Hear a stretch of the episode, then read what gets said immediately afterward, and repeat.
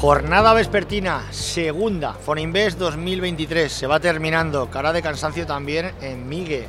Han sido dos, dos intensos días. Y con nosotros tenemos otro invitado que es Javier Ortizá, que es el consejero delegado de Atlas Ventures Builder. Muy buenas tardes, Javier. Hola, muy buenas tardes.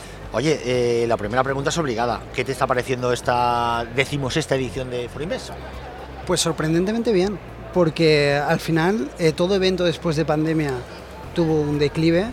Nosotros llevamos viniendo a Forinvest desde hace muchos años y no sé, ya pasó en el Mobile World Congress que acabo de llegar de Barcelona y se notó. Y lo estoy volvi- volviendo a ver aquí. Veo salud, veo ganas, energías renovadas, sorprendentemente bien. Y el cara a cara. Y el que es lo que es maravilloso. Por cierto, tú estuviste en la edición de 2020. Si llega a durar cuatro días más, Se nos lía. confinan aquí, ¿eh? Como me decía ya Alejandro Roda. sí, la verdad sí. que sí. Y muchas caras jóvenes y mucho emprendedor. Sí.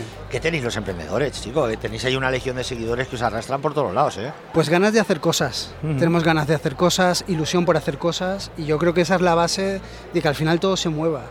Y eso es el motor que nos motiva a, a estar viniendo, a estar presentando, a estar luchando, porque al final esto es una lucha, que siempre parece que el mundo del emprendedor sea, no Que sé, sea llegar y pegar el pelotazo, flores. vamos, No. sí, sí, sí, sí. Esto, esto es creer en una idea, creer firmemente, validarla y con unos brotes verdes tirar para adelante. Oye, cuéntanos la- eh, cómo surge Atlas Ventures Builder. Pues Atlas Venture Builder es un, pues es un vehículo al final de, de- que nace a su vez de la empresa matriz que es Quasar Dynamics, que generábamos tantos proyectos y tanta tecnología que muchas veces nos motivaba a hacer lo que se llaman verticales o en, Correcto. o en nomenclaturas que a ti no te gustan tanto como spin-offs. Es que son palabrejas. Son no palabrejas, son palabrejas. Y es un vehículo para poder desarrollarlas. Y entonces en Atlas desarrollamos las locuras que se nos ocurren con tecnologías diferentes o servicios o soluciones que creemos que, que- que aportan valor ¿Locuras cómo? como Fennec. Hemos venido a presentar algo que es top secret, no, no, na- nadie lo sabe, todo lo presentamos, pero no por nada, ¿eh? Sí. sino porque fue una idea, una necesidad en Quasar que, que surgió. Al final Quasar no es una empresa escalable, que es un concepto muy startupero también. El hecho de que sea escalable es una empresa de servicios. Desarrollo Mira, lo- lo- los, perdona que te Sí, corte. sí, córtame. los lectores de Valencia Plaza sí que os conocen, del año 2019 que ya hablábamos. Pero cuéntaselo a los oyentes de Plaza Podcast. Quasar Dynamics. Pues en Quasar Dynamics básicamente conectamos tecnología y tecnología disruptiva, es decir, tecnología que mucha gente no conoce y que luego te voy a enseñar, acuérdate. Sí, sí, sí. Ese que- reto ha quedado. Sí, señor. tecnología que te va a impresionar con la realidad empresarial. Entonces nuestro foco es en, en unir la realidad empresarial con las nuevas tecnologías, básicamente. Y eso hace que hagamos cosas inverosímiles muchas veces. Fíjate, ¿eso lo cuentas hace 5 o 10 años? Y la Hace- gente dice, esto es ciencia ficción. Hace cinco años monté la empresa y casi muero en el primer año. O sea, te lo digo porque es así. El primer año no se lo recomiendo a nadie de mi empresa. Joder, va, pero el que resiste, gana. Ahí está. Javier. Oye, y Lanzadera, también es- habéis estado vinculados a Lanzadera. Estuvimos, estuvimos en un programa de, corporate que se llama con PlayStation. Uno de los verticales eh, que se llama Nox Noctis, es una empresa, es un estudio de videojuegos y ya hemos lanzado el primer videojuego con PlayStation y ahora estamos en el segundo para realidad virtual en la nueva consola de PlayStation.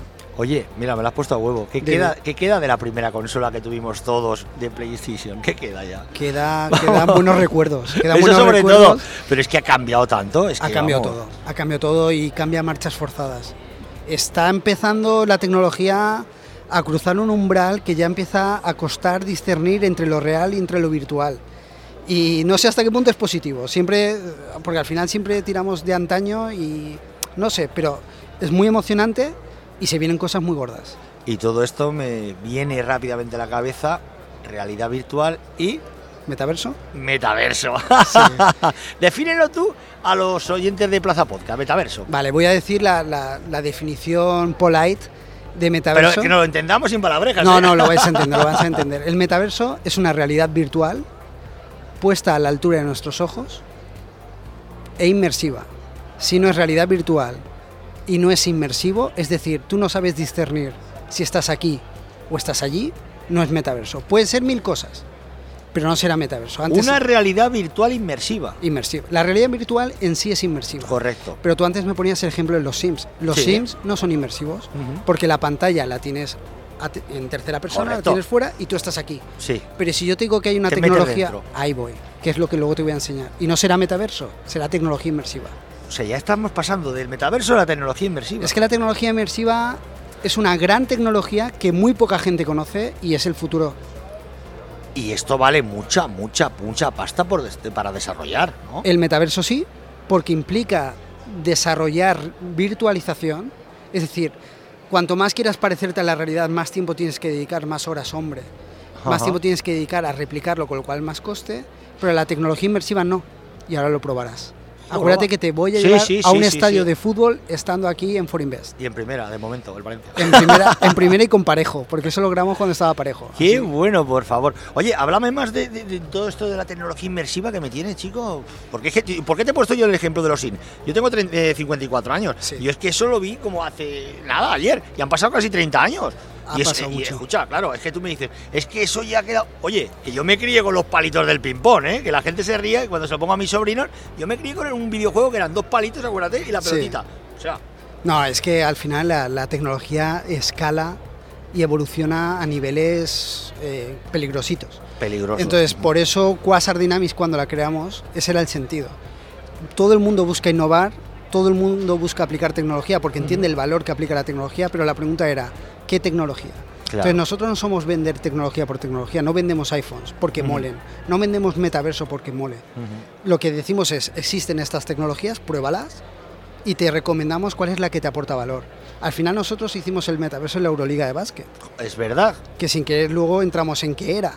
Pero nosotros no le recomendamos al cliente hacer el metaverso. Porque, bueno, por historias, pero no se lo recomendamos. Fue el cliente que dijo, sí, quiero apostar por esto, quiero ser primero en el mercado, adelante. Pero esto es como una herramienta, es, depende del uso que le des. Depende del uso Claro, que le es que des. esto es como un, un cuchillo jamonero. Sí. Puedes cortar jamón o cortar el cuello a alguien. Es como Internet. Yo siempre digo, pero tu empresa, cuando me preguntan, ¿pero tu empresa a qué sector ataca? Yo a ninguno. ¿A qué sector ataca Internet? Es más, ¿a qué sector ataca el Word? A todas. Sí, sí, sí, es transversal, es tecnología. Pues esto es lo mismo. En este caso el metaverso tenía mucho sentido porque lo que hacía era unificar. Ahora ya me voy a poner un poco friki. lo que hacía era permitir que la fan zone que era en Belgrado, cualquier aficionado de la Euroliga la viviera desde su casa. Cierto es. Y entonces se conectaron 36.000 personas. Joder. Yo pensaba que se iban a conectar 36. de verdad. 36.000 personas 36.000 siguiendo, personas. como la fanzone, el típico cuando hay una final que estás con cual. aficionados de tu equipo y estabas a miles de kilómetros de distancia. A miles de kilómetros. Alucinante. Y Dios mediante, este año puede que lo hagamos de un torneo de tenis bastante importante de España. Pero aún no está confirmado. Escucha, escucha una cosa, ¿y qué te voy a decir de esto? Pero vamos a ver, llegará un momento que diga, oiga, estoy, ¿esto es virtual o esto es real? Claro, Es- en la tecnología, menta se te queda ahí. en la realidad inmersiva, te vamos a poner varios ejemplos hoy. Sí. ¿Vale? Te vamos a poner Mestalla porque eres buen aficionado al Valencia, que Ujú. tu gusto es, bueno, es improtestable, aunque estemos sufriendo. Eso por ahí. Y bastante. Pero es que te voy a llevar a un concierto en Holanda y yo te diré, y yo te diré, ¿estás aquí o estás allí? Entonces ahora el Tomorrowland, que es el, es el festival por excelencia, si yo te dijera que puedes vivir el Tomorrowland, o no sé, el artista que tú quieras, puedes seguir su gira por todas las estaciones alrededor del mundo desde tu casa, sintiendo que estás allí, ¿me creerías? Evidentemente me vas a decir, sí, pero es que ahora lo vas a vivir. Me estás dejando anonadado. Bueno, estoy generando unas expectativas que espero cumplir. Luego, si no, a No, todos, no, no, para a todos nada. tus oyentes dices, Para este nada, tío vende nada. humo, Que pero no, que no, que no. Escucha, Javier, pero todo esto necesita financiación. ¿Cómo financiáis vosotros? lo hice con el paro. Pero, y luego tienes que darle de comer a esto. Por eso casi muere el primer año. claro, piensa que yo no era empresario, yo soy un chaval que ha estado trabajando toda la vida, que siempre ha estado ligado a la tecnología y en un momento determinado dijo, tengo esta visión. ¿Por qué? ¿Por qué el qué? ¿Por, por qué dijiste? Tengo Pues esta visión. porque, mira, estaba en un trabajo en el que acabé quemado y acababa de cumplir 30 y tenía una, una necesidad de probar si mi concepto era real o no, sin ninguna intención de ganar nada, ¿eh? Ujú. solo sentirme realizado. Y ahí me lancé. Y eso hizo que casi el primer año muriéramos. Ni plan de empresa. O sea, creo que todo lo que en cualquier escuela de negocios te pueden decir que hacer, yo no hice nada. No hice nada y creo que he sufrido las consecuencias. Pero, escucha, iba por libre. Totalmente por libre. Com- o sea, adelanté el- parte del paro, que nunca había estado en paro. Compré un ordenador eh, con mi mujer y... Y solo te faltó el garaje. Montaron el garaje. Bueno, lo hice, lo hice en una habitación que tenía perdida en mi casa y ahí, y ahí empezó. Ahí empezó Quasar. Vaya tela. Bueno, y háblanos de los planes de, fu- de- de los proyectos de futuro. futuro, sí. Sí, pues, pues aparte, aparte de la empresa de videojuegos, que, que ya ha Ujú. salido el videojuego, lo siguiente es la startup, mi primera startup que hemos lanzado, que es Fennec, que es un software... Háblanos, háblanos de Fenec. Pues como lo definió en el mobile Iván de Six Layer, que para mí es un ejemplo aquí en Valencia, es, una, es el primer software SaaS, software as a service, sí, sí, correcto. que ayuda a las empresas no escalables a ser escalables. Y sinceramente no es más que una necesidad que yo tenía en mi empresa que no es escalable para intentar optimizar cada proceso y cada gasto que Que yo es tenía. fundamental lo que acaba de decir, la optimización de los Es procesos. fundamental. Y cuando te dedicas a proyectos, por ejemplo, el otro día estaba en un despacho de abogados y le pasaba igual, me decía, pero ¿en qué valor aporte? Y yo le pregunté, ¿qué cliente te da más rentabilidad? Está claro que ganas dinero, eso todos lo podemos saber, pero ¿qué cliente te aporta más rentabilidad? ¿O qué empleado tiende a subestimar o sobreestimar cualquier cosa? ¿Todo eso lo sabes o lo crees saber? Entonces yo me di cuenta de que ba- basaba las decisiones de mi empresa en mi experiencia y en lo que yo intuía y dije, joder, tiene que haber algo que me dé data para tomar las decisiones. Y al final hicimos una metodología que ha- se ha plasmado en Fenec. Fíjate lo que acabas de decir, data, big data, Data, inteligencia artificial. Sí. Esto dentro de cuatro días queda ya obsoleto al ritmo que llevamos, ¿no? Con tanta disrupción.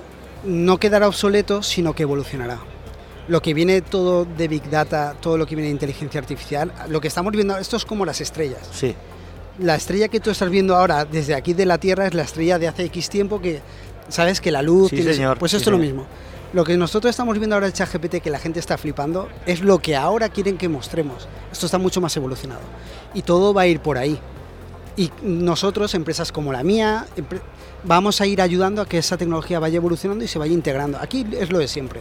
El factor clave es que esta tecnología aporte valor a la Mm. humanidad. Normal. Si no aporta valor Si a la humanidad, Estás, vamos, muerto. sí. Javier Ortiza, eh, consejero delegado de Atlas Venture Builder, muchísimas gracias por atender Un la llamada de Plaza Podcast. Gracias a vosotros. Un saludo. Gracias. 12 minutos.